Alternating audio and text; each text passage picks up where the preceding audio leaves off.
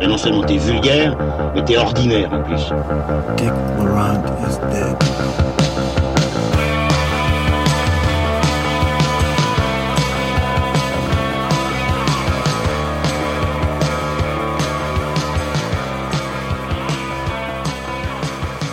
Bonsoir à toutes et bonsoir à tous. Alors que la planète foot pleure Diego Armando Maradona et que la question de la semaine semble être Va-t-on pouvoir faire ses achats de Noël et dépenser tout son fric? Transmission résiste encore et toujours et continue de placer le cinéma au centre. Bienvenue donc à la table ronde cinéphile qui fait le grand écart entre le cinéma d'auteur et la pop culture. Je suis toujours bien entouré avec mes fidèles acolytes alcooliques ou presque monsieur Manuelas. Comment ça va Manu? Mais très bien, et toi Julien, comment tu vas? Magnifique. Et monsieur Lucien Alflans. Comment ça va à Liège? Ça, ça va fort bien, et vous? Tu as l'air en pleine forme, en effet. D'accord. Ça va très bien, merci, merci, merci. Eh bien, mesdames et messieurs, nous avons fouillé les plateformes pour pouvoir vous proposer deux films aujourd'hui au programme. Nous commencerons avec Bronx d'Olivier Marshall, qui est disponible sur Netflix. Et ensuite, euh, Fireball, Visitors from Darker's World, pour le nom complet, mais on va rester sur Fireball aujourd'hui. C'est un documentaire de Werner Herzog qui est disponible sur Apple TV. Alors, justement, j'ai préparé un petit quiz. Euh, Vous qui avez une grande faim de jeux et de questionnaires cinéma en tous sens, vous pouvez travailler par deux. À la question Maîtrisez-vous votre Werner?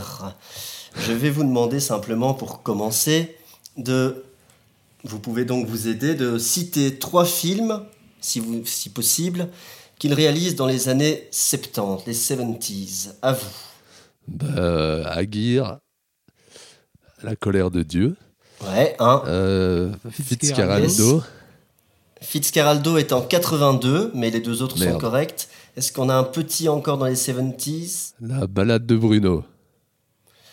La balade de Bruno, bonne réponse de Lucien Alflans. Ah, c'est terrible, on se croirait aux grosses têtes. Et ensuite, encore pour rigoler, est-ce que vous avez deux films de Werner Herzog dans les années 2000 ou trois si vous voulez vraiment briller? Je vous écoute. Alors, euh, Grizzly Man, Est-ce qu'elle a la Nouvelle-Orléans, le remake de Bad Lieutenant de Ferrara avec euh, Eva Mendes et Nicolas Cage? Le remake de Ferrara, Bad Lieutenant, Escale à la Nouvelle-Orléans? Bonne réponse des deux acolytes. Bravo à vous. Bon, très bien. Eh bien, accrochez-vous, on va démarrer à plein turbo, à pleine vitesse et en action avec Bronx.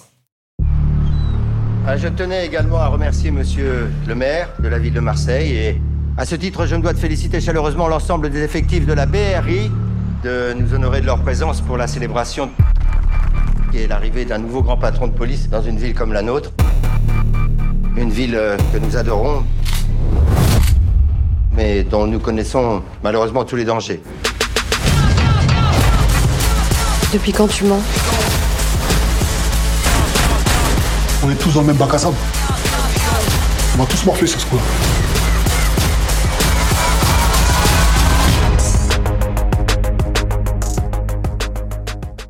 Réalisateur de 36 Quai des Orfèvres en 2004 ou de Carbone en 2017, l'ancien policier Olivier Marchal revient visiter avec Bronx un univers qu'il connaît très bien, une brigade de police qui voit Vronsky et Costa, deux chefs de groupe rivaux au sein de la même police, qui sont chargés de l'enquête d'une tuerie orchestrée par le clan Bastiani. Au casting, on retrouve Lannick Gaudry, Stanislas Mérard ou encore le rappeur Caris. Et dans de plus petits rôles, on retrouve aussi euh, Gérard Lanvin, Jean Reno ou encore Claudia Cardinal. Manu, je vais te lancer. Qu'as-tu pensé de Bronx d'Olivier Marshall Bah, Déjà, peut-être un préambule, un peu comme on l'avait fait pour le film d'Aaron Sorkin la fois passée. faut rappeler que c'est pas vraiment un film à proprement parler Netflix. C'est un- une production Gaumont qui a été récupérée par Netflix du fait de la difficulté aujourd'hui de sortir un tel film en salle en pleine pandémie Covid. Après, une fois qu'on a dit ça, et je vais peut-être être le seul euh, autour de la table, ou du moins derrière mon écran, à, penser ça ce soir, euh, parce que je sais pas du tout quel est l'avis de, de mes petits camarades sur le cinéma de Marshall, mais j'ai quand même l'impression qu'il y a une sorte de malentendu autour du cinéma d'Olivier Marshall, qui est souvent un petit peu on va dire, dédaigné par la critique, qui le résume souvent un petit peu à ses punchlines, euh, à euh, ses grosses bagnoles, euh, la dépression, l'alcool, une sorte un peu d'image d'épinal ou de décorum qui constituerait ses films, alors que j'ai pas l'impression qu'on s'embarrasse de ce genre de questionnement quand on aborde d'autres cinéastes auteurs, puisque Olivier Marshall signe lui-même les scénarios de ses films et on va pas avoir ce genre de positionnement autour du cinéma et sans aucune comparaison euh, artistique autour du cinéma de, Melville par exemple qui était pourtant un cinéma sous haute influence à la fois américaine et asiatique. On va pas adresser ce genre de reproches à John Woo son style hyperbolique ses gunfights. Alors oui on peut regretter effectivement que depuis 15 ans le polar français n'a pas réussi à s'émanciper du cinéma de Marshall. Mais bon, j'ai pas l'impression qu'il soit le principal responsable de ça. Alors après, c'est vrai, on va pas se mentir, euh, Bronx, c'est un peu un Marshall au carré. Donc si vous êtes déjà pas client de son cinéma, il y a peu de chances que ce soit le cas ici. Même si, euh, à mon sens, son cinéma, il a quand même évolué, il a muté depuis les, on va dire, les Lyonnais. C'est vrai qu'avec le succès de 36 quai des Orfèvres, on pouvait trouver que son cinéma était un peu tombé dans une forme de caricature, ou plutôt une forme de misanthropie, du moins. Particulièrement dans MR73 et surtout dans Braco et qui a beaucoup, à mon avis, joué dans la caricature qu'on se fait du cinéma de Marshall, avec des antagonistes qui étaient souvent assez caricaturaux.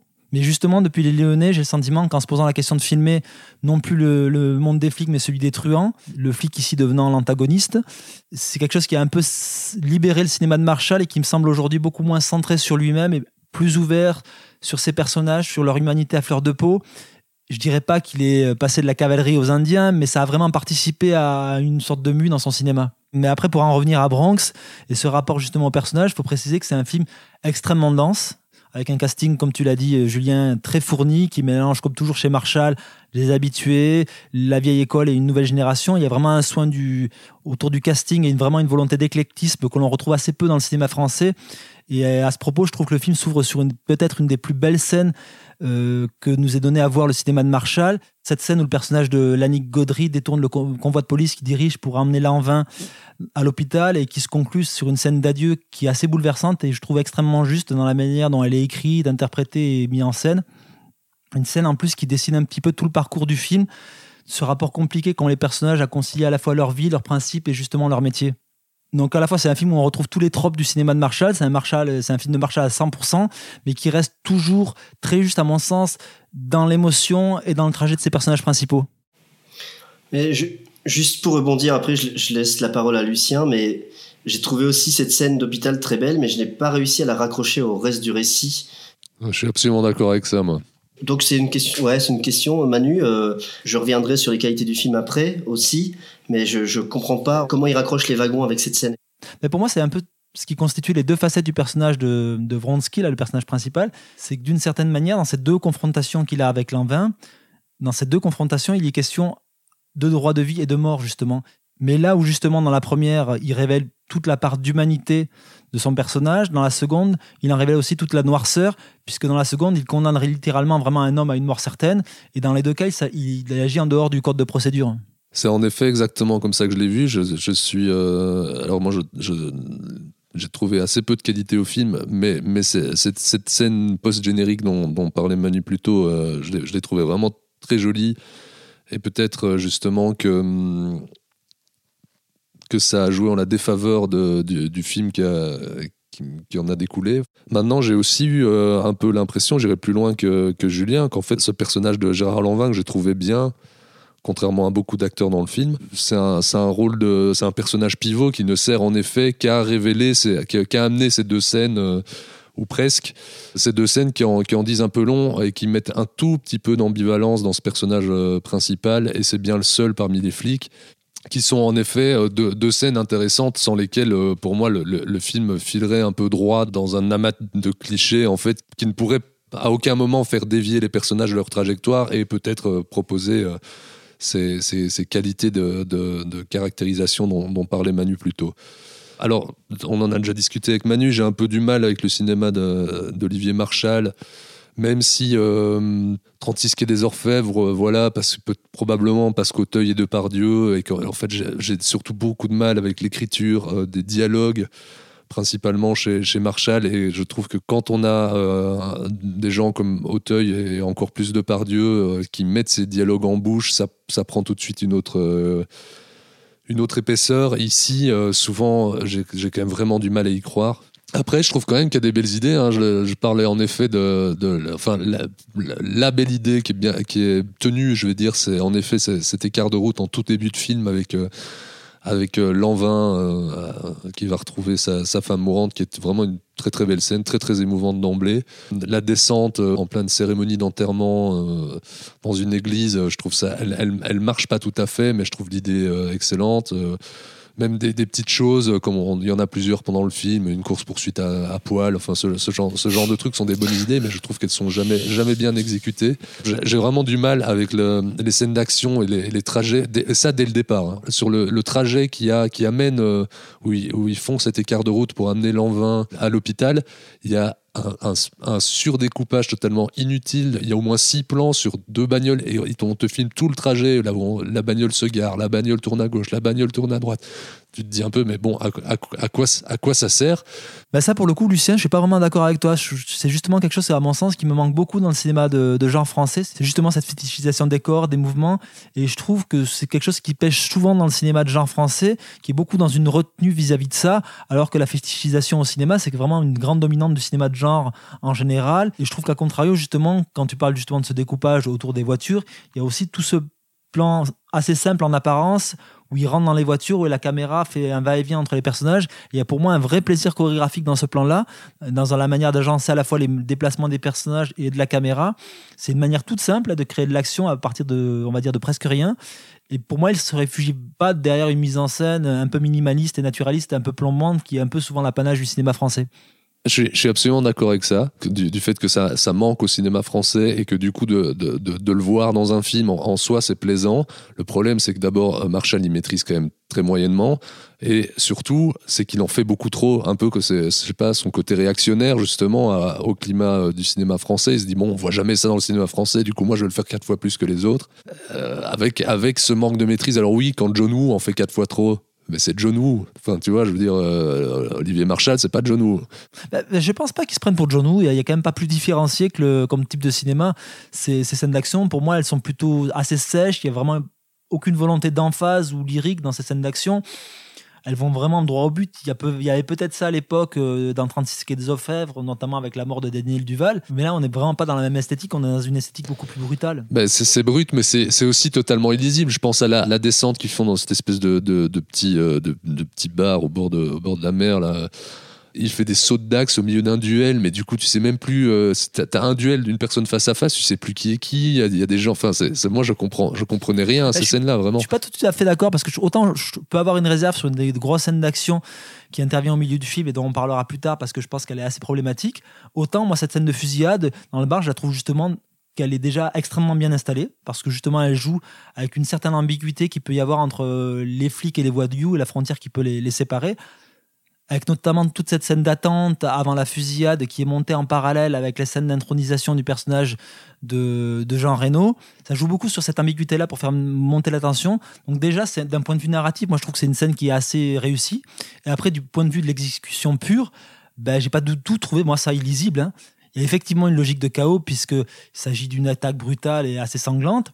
Mais pour moi, il y a toujours une volonté de lisibilité. On n'est pas dans un plaisir chorégraphique qu'on pourrait avoir dans un pur film d'action mais justement parce que la forme elle cherche à coller justement au ressenti et- à la narration, à savoir une attaque brutale, on n'est justement pas dans une jouissance de l'action et je pense que pour le coup c'est assez volontaire. Ouais, mais moi j'ai quand même besoin, j'ai quand même besoin qu'à certains moments, quand le mec qui se fait euh, tirer dessus à droite, à droite d'un plan se retrouve pas à l'extrême gauche du plan suivant, ou même des, des raccords dans l'axe, mais avec juste des, des incohérences. On n'a peut-être pas vu la même scène, mais moi dans cette scène-là, ça m'a frappé à plusieurs moments. Je me disais, mais qu'est-ce que c'est que ça, quoi? J'ai pas besoin que tous les cinéastes euh, qui filment une, une fusillade s'appellent John Woo ou Michael Mann, hein, mais, euh, mais, j'ai quand même besoin de d'un minimum de tenue, quoi, pour, pour, simplement pour que je puisse comprendre ce qui se passe. Sinon, euh, sinon je sors du film direct. Mais j'ai j'ai pas l'impression, en tout cas je pense pas qu'on ait vu le même film là pour le coup, parce que je trouve que Marshall quand même se situe dans le haut du panier dans ce domaine-là. Dans le cinéma français, probablement. Ok, il joue sur la notion de chaos, mais à mon sens, c'est pas pour autant qu'il découpe n'importe comment cette scène. Je trouve pas du tout que la scène soit euh, illisible et je suis pourtant assez sensible à ces questions-là. Pour moi, c'est une scène qui est tout à fait en accord avec ce qu'elle raconte, qui a pour but de déstabiliser. Après, c'est vrai que ça fonctionne à mon sens beaucoup moins bien dans la grande scène d'action de nuit, qui est peut-être la scène d'action qui se voudrait la plus manienne. Là aussi, il y a une logique narrative de, de te perdre dans l'action, euh, tout comme les personnages. Mais à mon sens, ça fonctionne beaucoup moins bien parce qu'il y a un parti pris esthétique qui n'est pas tenu jusqu'au bout. Il y a une sorte de manque de radicalité qui l'empêche vraiment de, de dépasser la note d'intention. Elle est même presque explicitée par les personnages. C'était ce sentiment de perdition est presque explicité par les personnages dans, à- dans, dans le film. Oui, mais le problème moi, que j'ai avec cette scène, c'est qu'au final, je trouve qu'elle manque un peu de, de radicalité. Elle voudrait Ouais, capter justement ce sentiment d'urgence, de, de chaos au sein de la nuit avec ces personnages qui, qui n'arrivent plus à se situer les uns par rapport aux autres. Mais euh, j'ai l'impression que c'est une scène qui a été tournée de jour et non pas de nuit. Elle me fait l'effet d'une d'une nuit américaine en plus assez hideuse, pas, pas très élégante. Mais pour le coup, je n'ai pas du tout le sentiment d'urgence qu'il devrait y avoir dans cette scène-là. Je, je, je, je, je reviens sur ce qui a été dit euh, sur la, la distance euh, par rapport à ces scènes et j'avais l'impression que dans ces scènes d'action, il y a quand même une sorte de, de pudeur. Alors le mot est peut-être un peu étrange, mais justement, c'est ce que disait Manu, c'est que il va, il va jamais euh, chercher à l'esthétiser et à la sublimer. Moi, du coup, ça ça m'a, ça m'a, ça m'a parlé. euh, je, je vous rejoins sur plusieurs points en fait, mais qui sont différents et sur lesquels vous n'êtes pas d'accord. Enfin, la violence, etc. On l'a. Elle est très, très nette, très brute. Elle fonctionne très bien, je trouve. Mais j'ai comme l'impression que aujourd'hui, avec le contexte policier, les, bavures, les problèmes, etc. Euh, j'ai comme l'impression que c'est un film qui, date aussi euh, déjà d'une dizaine ou quinzaine d'années et que le, trajet des, personnages entre euh, bah, ça a été dit par petites touches, machisme et, une certaine misogynie, une certaine virilité toujours exacerbée, me pose un peu problème par ailleurs. Moi, j'ai justement trouvé que c'était peut-être c'était euh, peut-être le point que j'ai trouvé le plus positif au film. Je vais le dire d'une manière euh, lé- légèrement teintée d'ironie, mais euh, le film montre assez bien à quel point il faut être bas du front pour être ou flic ou gangster. Mais vraiment, j'ai l'impression que c'est presque un, un- propos de un propos de. En fait, tant, tant, tant tous les personnages du film baignent dans, dans un, manichéisme rance et stérile et une vision du monde. Celle de Marshall, j'imagine, euh, j'en sais trop rien, totalement passéiste et sclérosé. euh. Au final, ouais, c'est pour moi euh, un film qui fait du bien là-dessus, dans, dans, dans, dans sa dans sa manière de montrer aussi euh, l'envers. l'envers d'un décor testostéroné au, sein duquel personne ne se pose jamais les bonnes questions en fait. Oui, mais c'est parce que, des- à mon sens, c'est des personnages qui ont passé un peu trop de temps à se mentir au point de plus jamais arriver à concilier à la fois leur vie professionnelle et, leur vie privée. C'est justement, je trouve, assez visible dans les relations avec les femmes, notamment, euh, je pense au personnage de, de, de Catafilo et de la femme d'un de ses collègues, et qui justement va pas arriver à protéger. Et ça, c'est quelque chose qu'on retrouve un petit peu chez tous les personnages, puisque c'est un, un des ressorts dramatiques autour du personnage de Jean Reno et de la manière dont il est relié à la pègre, mais aussi celui de, de, de Vronsky et celui du personnage interprété par Catherine Marshall. Ouais, mais justement, regarde la gestion qu'en fait Man dans, Miami Vice ou dans Hit, justement, d'un rapport qui est vraiment très très semblable. De personnages qui sont extrêmement instinctifs, qui ne fonctionnent que par ça, que par, euh, la vitesse à laquelle ils avancent, que dans leurs relations aux femmes qui sont extrêmement. euh, euh, qui, ont, qui ont une vision du monde qui est assez manichéenne, une, vis- une vision euh, de, de- de la relation de couple et, et- et des femmes qui sont quand même extrêmement machistes. Mais la- la- le, le traitement qu'en a Man dans euh, le, le perso- le personnage de de, de, Niro ou même celui d'Al Pacino, d'ailleurs pour des raisons très très différentes dans Hit, sont absolument fascinants là-dessus. Moi je trouve que c'est, un, Hit est un grand film aussi là-dessus. Le personnage de Sonny Crockett dans, dans Miami Vice, tout comme Ricardo, euh, pareil, sont, sont des personnages qui portent. Enfin, qui portent, c'est pas les personnages eux-mêmes, mais les- des personnages qui servent à porter un discours là-dessus, ce qui n'est jamais le cas dans, dans aucun film de Marshall. C'est un peu facile de prendre Man pour euh, rabaisser autant Marshall. Euh, oui, Marshall, il s'est jamais caché de son admiration pour le cinéma de Man. Mais bon, j'ai aussi l'impression qu'il s'en est affranchi depuis quelques années et qu'il fait aujourd'hui son cinéma. Bah, moi, je trouve que par là, il prouve le contraire. Non, mais c'est parce qu'aussi, il choisit de ne pas en faire une simple copie. On n'est pas dans Interne à l'affaire ou chez Androulo, par exemple. Euh, là, il le réinvestit de son propre univers, de ses propres questionnements. Après, peut-être que ça ne te touche pas et je peux tout à fait le comprendre. Mais après, de là à ramener Man pour rabaisser Marshall, je trouve ça assez petit et pas très élégant. Non, oui, d'accord. Je je dis, je dis pas qu'il fait de la limitation. Je dis juste qu'il qu'il- qu'il vogue sur les mêmes, sur les mêmes eaux, quoi. Oui, mais des avatars de hit, on en a eu des centaines pendant des années. Ah et oui, oui, ça, c'est sûr. sûr. Marshall, il sait très bien qu'il n'est pas Michael Mann, il n'est pas à son niveau, mais bon, il n'y a pas quand même beaucoup de cinéastes, à mon sens, qui sont au niveau de Michael Mann. Donc déjà, la comparaison, euh, elle est un peu pliée d'avance. En revanche, il prend les figures de son cinéma et il les réinvestit. Donc pour moi, aujourd'hui, la comparaison avec euh, Michael Mann, elle a plus vraiment lieu d'être. Je sais pas, je vais faire de la provoque, mais pour moi, c'est un peu comme si tu résumais le cinéma de De Palma une pâle copie d'Hitchcock. C'est vrai que je pensais ça aussi. Je suis pas sûr qu'il faille le voir par le prisme de Mann dans des films pareils. Parce que Je l'ai- à aucun moment je le vois par le prisme de Man. Je parlais d'un point précis qui est gênant dans ce film-là et qui, euh, justement, est particulièrement fascinant dans une euh, gestion qui est, euh, qui est très différente, mais euh, qui en même temps est similaire euh, chez Mann. À aucun moment je vois le film dans son intégralité comme, euh, comme, une, comme une copie ou comme un, un à côté, un, un sous-man, comme tu dis, mais il y a quand même un. tu, tu le vois pas comme un sous-ban, mais au niveau croche-patte, tu pourrais concurrencer certains fonctionnaires de la police française. Très bien, merci messieurs. Euh, je crois qu'on ne sera pas tous sur la même longueur d'onde et c'est pas grave, c'est ce qui fait la richesse du débat. Nous allons passer maintenant à Fireball de Werner Herzog. Meteorites have meaning. the task of humanity is to interpret what that meaning is. When a loved one departs this life to the next, that transition is done through this time. We do not know what in the future is coming at us. Untold numbers of these voyagers from afar are still on their way. In Hindu mythology, there is this idea of cycles of creation and destruction of the universe. A meteor impact can wipe out life, but also deliver the seeds of life.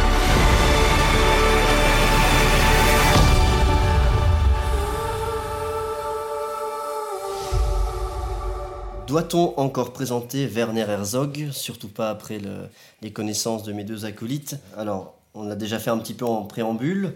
On va continuer. Donc, ce cinéaste allemand à la filmographie longue comme le bras, euh, réalisateur de films qui ont fait date comme Aguirre ou La colère de Dieu, Fitzcarraldo, ou encore Bad Lieutenant, Escale à la Nouvelle-Orléans. Euh, Parallèlement à ces films de fiction, il a réalisé également des documentaires avec Ennemi intime, Grizzly Man ou encore Into the Abyss en 2011, pour ne citer que cela. Pour son dernier documentaire ici, il s'associe à Clive Oppenheimer, un géologue britannique, pour explorer les météorites et les comètes. Donc c'est euh, ce qu'on pourrait appeler un documentaire scientifique qui est quand même doublé d'une réflexion philosophique où les deux hommes vont sillonner plusieurs pays, de, l'Australie à l'Inde, euh, au Mexique à la France, par la Norvège, et pour visiter les sites qui sont frappés par des chutes de météorites ou rencontrer des scientifiques, des profs d'université, des géologues qui vont pouvoir leur renseigner leur savoir sur le sujet. Lucien, qu'as-tu pensé de Fireball? Ben, pour nos, auditeurs les plus assidus, il y en a peut-être qui se souviendront qu'en conseil, il y a, a peut-être euh, quelques dizaines d'épisodes, je sais plus. J'avais, un jour parlé de euh, Into the, Inferno de, ce même Herzog, qui est un film très comparable à, Fireball, même si je pense euh, beaucoup plus euh, tenu formellement. Mais euh, j'y trouve les, les- mêmes qualités et les, mêmes défauts, peut-être un peu, euh, un peu plus de défauts dans celui-ci que dans, dans, dans, dans, celui dont j'avais déjà parlé. Mais j'aime- moi, je, suis assez client du cinéma de documentaire de Herzog. Je suis assez euh, client de ses fictions à une certaine époque, en tout cas. En fait, je crois qu'Herzog, c'est un malade mental, un fou allié. Euh, euh, mais vraiment, je le pense, je pense que le mec est complètement fou. Euh, D'ailleurs, Ennemi intime est absolument passionnant là-dessus parce que en, en tra- en traitant de sa, je fais un aparté, mais en, traitant de sa, relation tumultueuse et de la folie de Kinski, en fait, il ne fait que faire une sorte d'autobiographie et de parler de sa propre folie à lui, qui est beaucoup plus intérieure que celle de Kinski, mais, qui est dévorante aussi, visiblement. Pourtant, ici, à, part une petite vanne euh, sur le fait qu'il soit bavarois, je trouve qu'il n'a pas l'air si fou que ça dans, sa, dans ses interventions-là. Oui, mais bon, t'as vu le film aussi. Enfin, je veux dire, euh, on, est, on, est vraiment, on est vraiment dans son esprit qui part dans tous les sens euh, à, tout moment. Et moi, ça, je trouve ça fascinant. Mais vraiment, c'est vraiment pénétrer les- les- les- l'esprit d'un cinéaste un peu barjot, quoi. Euh, c'est une idée en plus qui est fortement accentuée par, le, par le, la, manière de filmer qui est à la première personne. hein. mais qui est atténué de manière très intéressante par le fait, je trouve, que donc Herzog en fait euh, euh, se, trouve en la personne de Oppenheimer, qui n'est pas Joshua, mais dont j'ai oublié le prénom, tu vas me le rappeler, Julien. Ouais, donc Herzog trouve en, un narrateur en cette personne de. Enfin, un co-narrateur en cette personne de Clive Oppenheimer. Tu veux dire un petit peu à la manière de Clyde et Clint Eastwood dans Doute du c'est ça? Ouais, exactement. Alors que, alors que lui-même prête sa fiction si singulière à au off, à sa voix en off. Et je, trouve ça euh, assez malin, au final, d'avoir un peu. Euh, de, donner une de, donner un échafaudage ou une béquille à, son, à son esprit euh, de jeune garçon fou. Moi, c'est toujours de, de, jeune chien fou. Herzog m'a toujours fait penser à ça. Par contre, formellement, il est moins tenu que bien d'autres euh, de ses autres euh, documentaires, euh, avec lesquels il partage quand même une, structure et, cette ce mécanisme de la pensée dont, je parle depuis tout à l'heure. ici, comme dans Into the Inferno, vraiment le, rapport macro-micro, pragmatique, philosophique, poétique, comme ça. Et en fait, j'aime beaucoup la manière dont, au final, en partant d'un sujet bien précis, qui est les, volcans ou, bien les, météorites ici, il va finir par parler euh, bah, par parler de politique, par partir dans, des délires politiques, par parler de philosophie, par parler de religion, par parler de gestion du monde, par parler. Alors qu'en fait, à la base, il parle de, il part d'un point très précis et pragmatique et voilà, il, s'envole autour de ça. Moi, j'aime plutôt ça. Herzog, pour moi, c'est tout ça et c'est aussi ce qu'on retrouve déjà dans, dans, ses, dans fictions euh, au tout début de sa carrière. En fait, Herzog, il a, euh, il a, il, a comme, comme certains euh, grands écrivains, une, envie, un besoin de, découverte euh, géographique et anthropologique. et c'est peut-être pour moi, je, le dis comme ça, j'ai pas, pas réfléchi, il doit y en avoir d'autres, mais c'est peut-être pour moi le plus grand cinéaste du, voyage et de la curiosité de l'inconnu. je le trouve super intéressant là-dessus aussi. Voilà, après, euh, concernant sa forme qui est un peu moins tenue, il en est très conscient lui-même. Je pense qu'il s'en fout un peu parce que lui, ce qui lui, ce qui lui importe, c'est de faire des films et c'est de raconter ses histoires, en fait. Il y a même un moment où il en fait une blague euh, au sein du film. Euh, tu, dis, tu parlais de la blague sur, sur, sur, son, sur son, ses origines munichoises, je crois. Mais là, il, il mêle il mêle ça à son propre film en, parlant de, de, la, conscience qu'il a de la, de la médiocrité de, ses propres cadres euh, en, en, faisant une, petite blague. Et voilà, je pense, je pense qu'en effet, euh, Herzog est quelqu'un qui préfère euh, la, la, la, dramaturgie et la, la véracité que, que, ces cadres contiennent plutôt que leur qualité propre.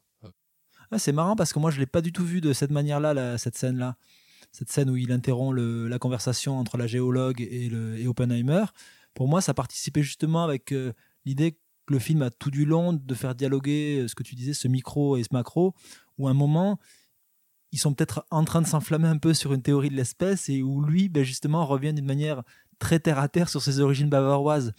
Je l'ai plus vu, moi, en tout cas, dans cette dialectique, qu'à le film d'avoir euh, à la fois toujours les pieds sur terre, mais de regarder vers les étoiles, vers un ailleurs. C'est sûr que c'est pas juste une, une, blague privée de sens.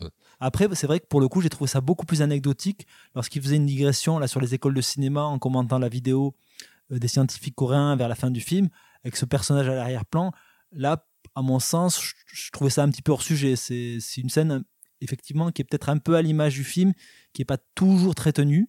Le film, lui, est tenu vraiment dans son propos, hein, qui fonctionne par association d'idées, euh, un peu comme euh, des pérégrinations au gré des, pensées de, Herzog, un peu comme un road movie, un, voyage intérieur ou, spirituel, avec des personnages euh, vraiment plus grands que nature. Ce sont vraiment des beaux personnages de, cinéma et pas juste des scientifiques.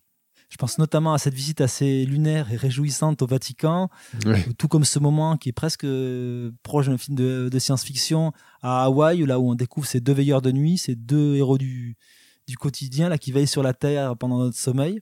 Je trouve qu'il y a toujours vraiment une, des idées de cinéma constamment.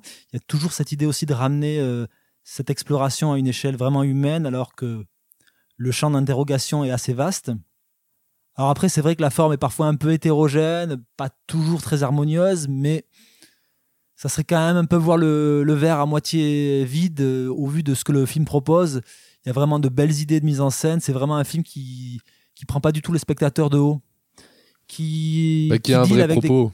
C'est un film, c'est le film d'un auteur. Ouais, ouais, tout à fait, et qui deal en plus avec des concepts qui sont parfois complexes ou abstraits et qui arrivent justement à les rendre complètement intelligibles, à te faire comprendre vraiment les, les tenants et aboutissants de sa pensée, sans pour autant tomber dans un aspect assez scolaire ou académique et qui toujours se questionne. C'est vraiment un film qui se questionne constamment. Ouais.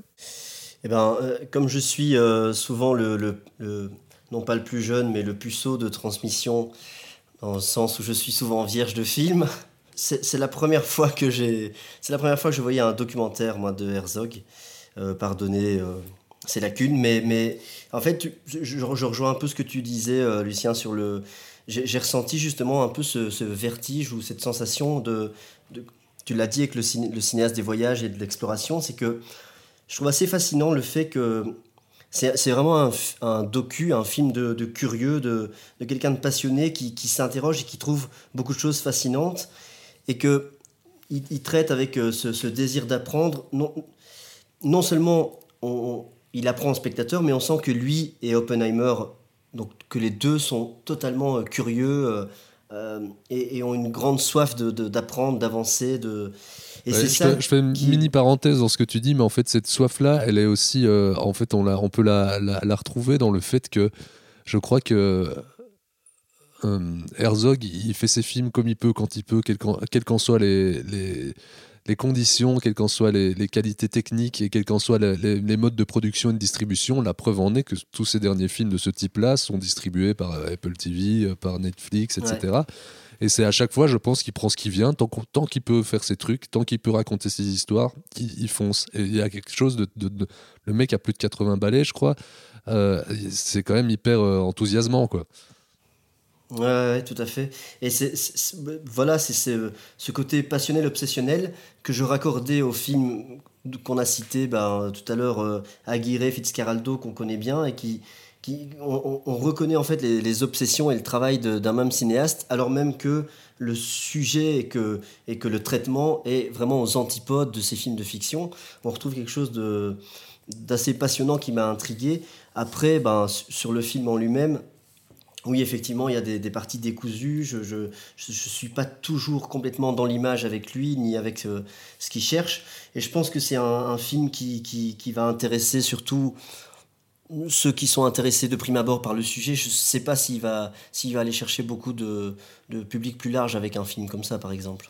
Je pense qu'il y a moyen. hein. Tu sais, il y a quand même une volonté de s'adresser, euh, à mon sens, à un, à un public assez large, de vraiment de, de faire preuve de, de pédagogie sans vraiment abandonner l'idée de faire d'un film de cinéma. Non, il est, il, est, il est jamais élitiste, en effet. Il est même plutôt vulgarisant. Enfin, euh, Oui, il est vulgarisant, mais pas dans son aspect péjoratif, euh, que pourrait avoir un petit peu ce terme. ouais. Bah, il, est, il est didactique en fait. Il y a quelque chose de. de- ouais, effectivement, de donner. De, de, de, faire la lumière sur des, des choses pas forcément faciles à, comprendre. Je sais pas, la seule chose que je pourrais dire, c'est que je comprends ce que tu ressens vis-à-vis du sujet qui tombe un peu euh, comme un cheveu dans la soupe, selon l'expression consacrée, Manu, avec la scène euh, en Corée, pas en Corée, mais des, des- des Coréens, des chercheurs coréens, mais je la trouve assez belle finalement, justement, dans l'émotion que ça leur procure. Et dans... C'est là aussi que je parlais de passion, c'est qu'on voit à quel point ces, ces, météorites sont absolument toute leur vie et que toute leur vie est consacrée à la recherche, au travail, et que dès que quelque chose advient, c'est quelque chose d'immense pour eux. C'est assez beau. Ouais, ça, c'est effectivement très beau, mais cette joie, elle est déjà présente auparavant et toute cette curiosité des personnages, qui est une curiosité presque enfantine de tous les intervenants.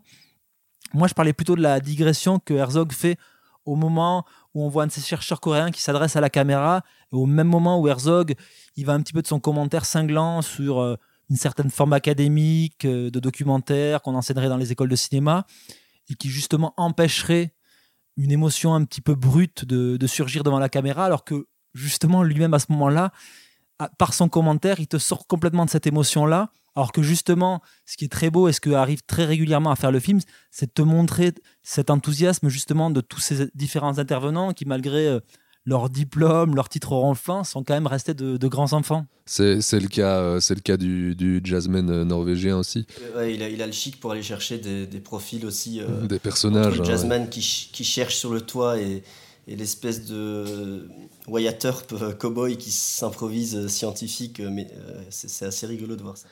Euh, moi, il y a- une chose euh, qui est peut-être un, détail, mais qui m'a plu, c'est la manière dont, il utilise euh, une musique pop avec, je pense, j'ai pas été vérifié à nouveau, mais il me semble que c'est le groupe Sigur Rós, qui va par exemple utiliser sur, sur des images qu'on caractériserait plus de liées à une certaine mystique ou à ce genre de choses, et il va plutôt utiliser des, des, des chœurs euh, type euh, orthodoxe qui euh, charrient une, une imagerie peut-être justement plus plus mystique, plus religieuse, à, des, des, moments qui, qui ne le sont pas, que je trouve intéressant et qui rajoutent à ce côté macro-micro, euh, toutes ces choses avec, avec, lesquelles il aime jongler euh, depuis euh, quelques-uns de ses docs.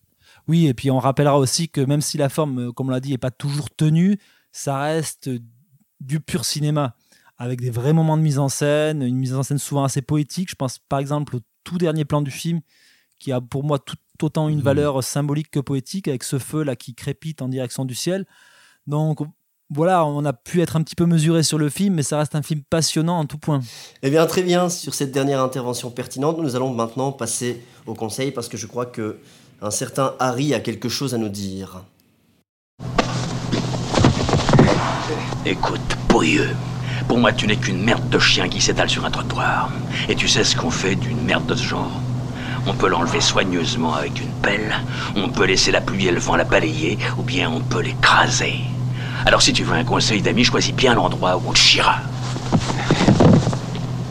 Eh bien, avant d'aller se coucher, il est temps de passer au conseil. Lucien, qu'est-ce que tu vas nous conseiller aujourd'hui? Euh, ben, Moi, j'ai vu un film euh, slovaque de... Non, je, blague. Euh, je, vais vous, je conseiller un, bouquin de Dick Tomasovic qui est prof à, l'ULG, qui donc écrit de, des choses très intéressantes, dont un bouquin qui s'appelait Shot sur l'alcool au cinéma, mais c'est pas de ça que je veux vous parler. Celui dont je veux vous parler est moins exclusivement en lien avec le cinéma.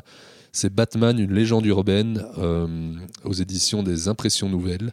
Et en fait ce cher Dick revient sur, euh, sur le personnage de, Batman et sur, sous toutes ses formes, euh, qu'elles soient euh, littéraires, euh, dans, les, dans les comics, au cinéma, peut-être pas euh, au niveau des, jeux vidéo, mais c'est très intéressant parce qu'en fait, il, il, elle réinterprète toutes les, toutes les versions possibles et imaginables de Batman, et entre autres à travers ses incursions dans le cinéma. C'est très intéressant, c'est très érudit.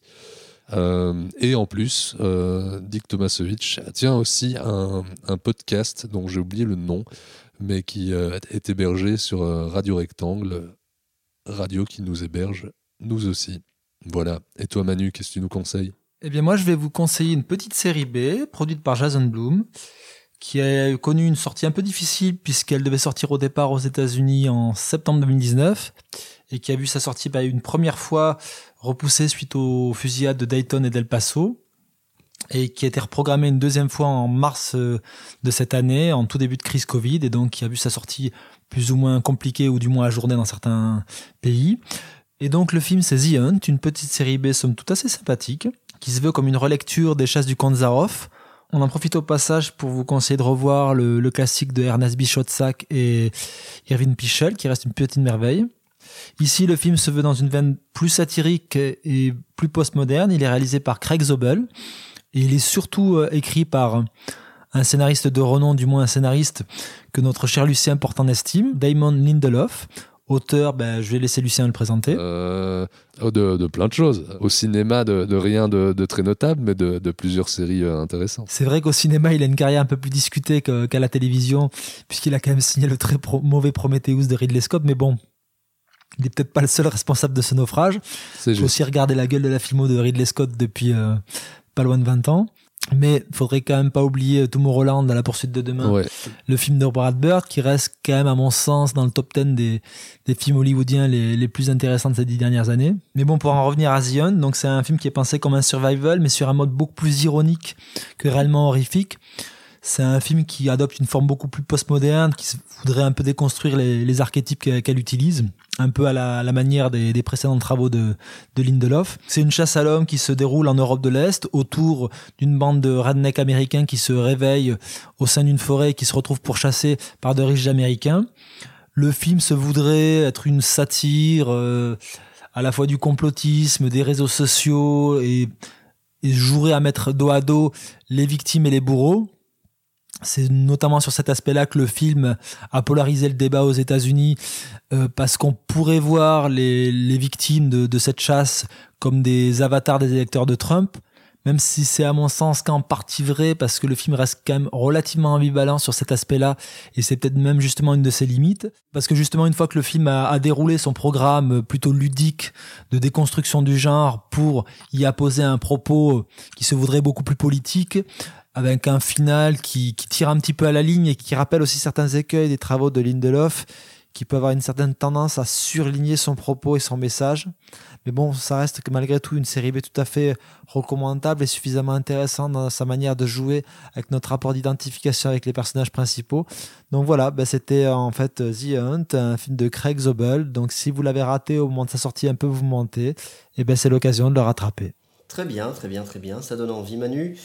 Et je vais conclure en parlant de mon autre passion, celle du football. La planète ne peut pas y échapper aujourd'hui. Et je vais concilier, donc je vais parler de Diego Maradona, vous l'aurez compris. Euh, on peut revoir euh, notamment le documentaire d'Emir Kusturica sur Maradona, qui n'est pas forcément recommandable, mais qui a, qui a quelques scènes euh, très belles où on voit notamment Maradona chanter. Pour la, pour la, petite histoire, quand je vois la fin, de, la fin du traître où le, le protagoniste principal de la mafia, je ne sais plus comment s'appelle, euh, chante un karaoké totalement démuni, perdu, euh, trop gros, trop vieux. Ça m'a toujours fait penser à cette image de Maradona. Mais on peut aussi revoir. Euh... Moi, ça aurait été plutôt Scarface, mais bon, c'est bizarre. Hein. Ouais, ouais, tout à fait. Il y, a des, il y a des parallèles à faire avec Scarface. Maradona est un peu le Tony Montana du football, en effet. Et on peut aussi reparler d'un film qu'on a chroniqué euh, ici même, d'Azif Kapadia, le documentaire qu'il avait consacré aux joueurs qu'on n'avait pas forcément euh, adoré tous, mais, mais qui est intéressant, intéressant ouais. justement pour comprendre un peu le personnage qui, qui, qui mêle vraiment euh, un, un, un, dieu, disons, enfin, on peut dire un dieu ou un esthète du football, quelque chose d'immensément élégant, de presque angélique sur le terrain, de, et en même temps, euh, bah, on fait des blagues avec Montana, mais on n'est pas loin de ça, de ses relations avec la mafia, de, de, de ses excès, de sa vulgarité, il en a, il en a fait plus d'une. Donc voilà, pour saisir un peu ce clair-obscur qui, est, qui, est, qui est celui de Diego Maradona. Mais je crois que ce qu'on pourra faire de plus, de plus beau, c'est regarder ses buts, les amis. Voilà, Manu, je vois ton sourire figé. Ça a peut-être aussi, euh, Julien, à voir avec le fait que mon amour du football se résume à coup de tête et sinon après basta. Hein. Très bien, on va terminer là. Merci de nous avoir écoutés. N'hésitez pas à liker, euh, commenter, partager, euh, adorer, même aduler notre page Facebook, euh, Twitter, Tinder, etc. Et nous-mêmes. On se revoit bien. on se revoit bientôt. Ah, salut Manu, salut Lucien. Ciao. À plus.